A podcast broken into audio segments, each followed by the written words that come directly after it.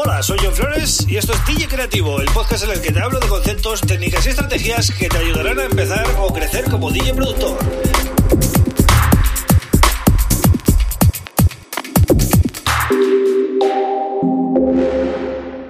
Bienvenido, bienvenida a Ti Creativo. Este es el episodio 205 y hoy os voy a hablar de actualizaciones. ¿Qué pasa cuando se actualiza el sistema operativo? ¿Qué pasa cuando se actualiza Ableton Live? Que hemos, eh, bueno, hemos tenido la versión 11, ¿no? El lanzamiento de la versión 11 la semana pasada.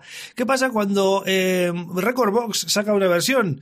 ¿Qué hacer? ¿Qué hacer? ¿No? Porque muchas veces dices, me quedo donde estoy, que ya sé que por lo menos es estable y no me voy a complicar, ¿no? Pues vamos a darle una vuelta a esto. Os voy a dar, eh, bueno, consideraciones y seguramente pues eh, estéis de acuerdo conmigo en algunas y en otras no. Esto ya sabéis cómo, cómo va, ¿no?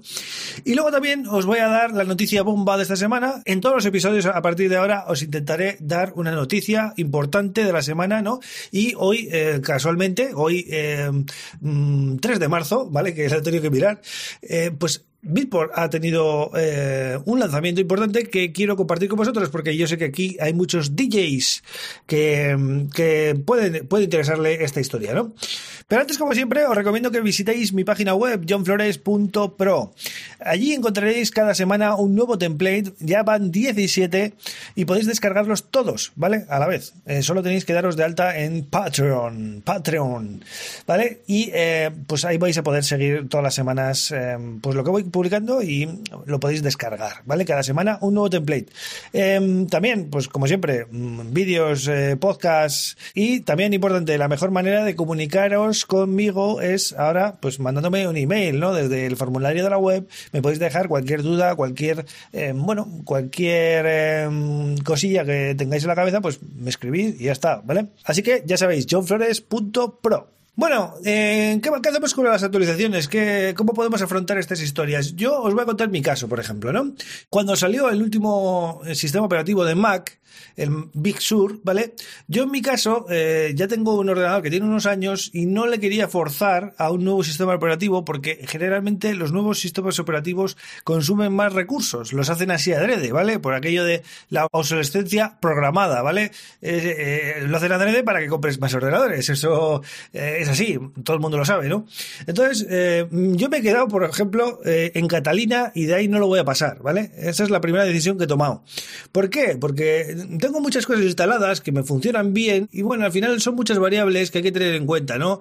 Los drivers de eh, el, interface de audio, los programas que tú ya tienes, con los proyectos que ya tienes abiertos, con, bueno, con tu workflow, ¿no? Y eso se puede poner en peligro de la noche a la mañana si haces actualizaciones a lo loco. Por tanto, pensaros muy bien, siempre el sistema operativo es una de las cosas más delicadas a la hora de eh, actualizar.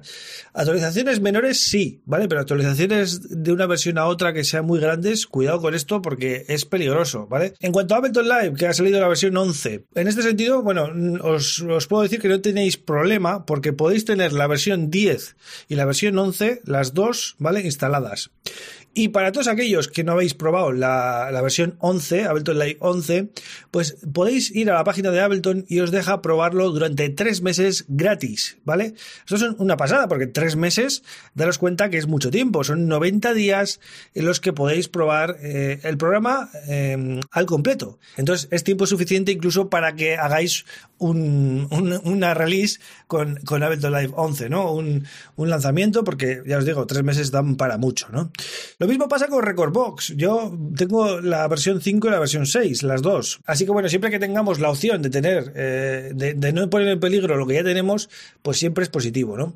Otra cosa es ya sustituir o actualizar o hacer un update y mm, de repente, uy, estas expansiones que tenía o esta lo que sea, ¿no? Ya no funciona, mi proyecto es incompatible con... Y bueno, ya os digo, el principal problema en estos casos siempre suele ser eh, la falta de drivers, tal vez de, los fabricantes, porque eh, las compañías que hacen el sistema operativo, como Apple eh, o, Microsoft, van siempre a su bola, ¿no? Y luego el resto que se adapte. Entonces, claro, nosotros trabajamos con un montón de mm, fabricantes que los pobres pues se tienen que adaptar sobre la marcha. Entonces, tenemos que esperar siempre, yo siempre que salga un sistema operativo nuevo o lo que sea, os recomiendo que eh, esperéis al menos eh, dos meses o así a ver cómo va la, va la cosa. Y siempre haciendo copias de seguridad antes de hacer cualquier historia, ¿vale? De todas maneras, todo esto que os he contado al final es un poco parche. ¿Por qué? Porque al final siempre vas a tener que actualizarnos a la última versión de, del software que usemos, ¿no? Es una temporada en la que nos vamos a quedar estancados em, voluntariamente en una versión porque mm, vemos que va a ser mejor para nosotros, pero bueno, a la larga, al de un año, dos, tres años, vamos a tener que comprar otro ordenador y nos vamos a tener que actualizar, ¿no? Entonces, bueno, es una solución eh, temporal. Esto es para esas transiciones que no vemos muy claras, ¿no? Bien, eso en cuanto a actualizaciones. Eh, vamos ahora con la noticia de la, de la, semana o la noticia, una de las noticias supongo que del mes, ¿vale? Bitport ha creado una aplicación que eh, se ejecuta desde Chrome, ¿vale? Desde Chrome en cualquier ordenador, ya sea Windows o Mac. Esto cambia las reglas del juego porque hasta ahora estamos acostumbrados a descargar e instalar em, software, ¿no? Pero Bitport ha sido em, pionero en ese sentido. Fíjate que le ha llevado la delantera a todos los otros fabricantes en hacer una aplicación que se pueda ejecutar en Chrome. Eh, los que sois gamers, mm, seguramente conoceréis en Google Stadia, ¿no? Eh, Stadia, o como queráis llamarlo, ¿no? Que es el servicio de videojuegos de Google que se ejecuta en Chrome en cualquier dispositivo. Pues eh, esto es un poco la tendencia que vamos a tener en los próximos meses barra años con respecto a aplicaciones musicales y me parece súper interesante que ya se empieza se empiece a mm, bueno a, a dejar de instalar las cosas a preocuparte tú de las actualizaciones, de descargas, de no descargas, de compatibilidades y que sea todo tan sencillo como abrir el navegador allá donde estés y que todo funcione bien.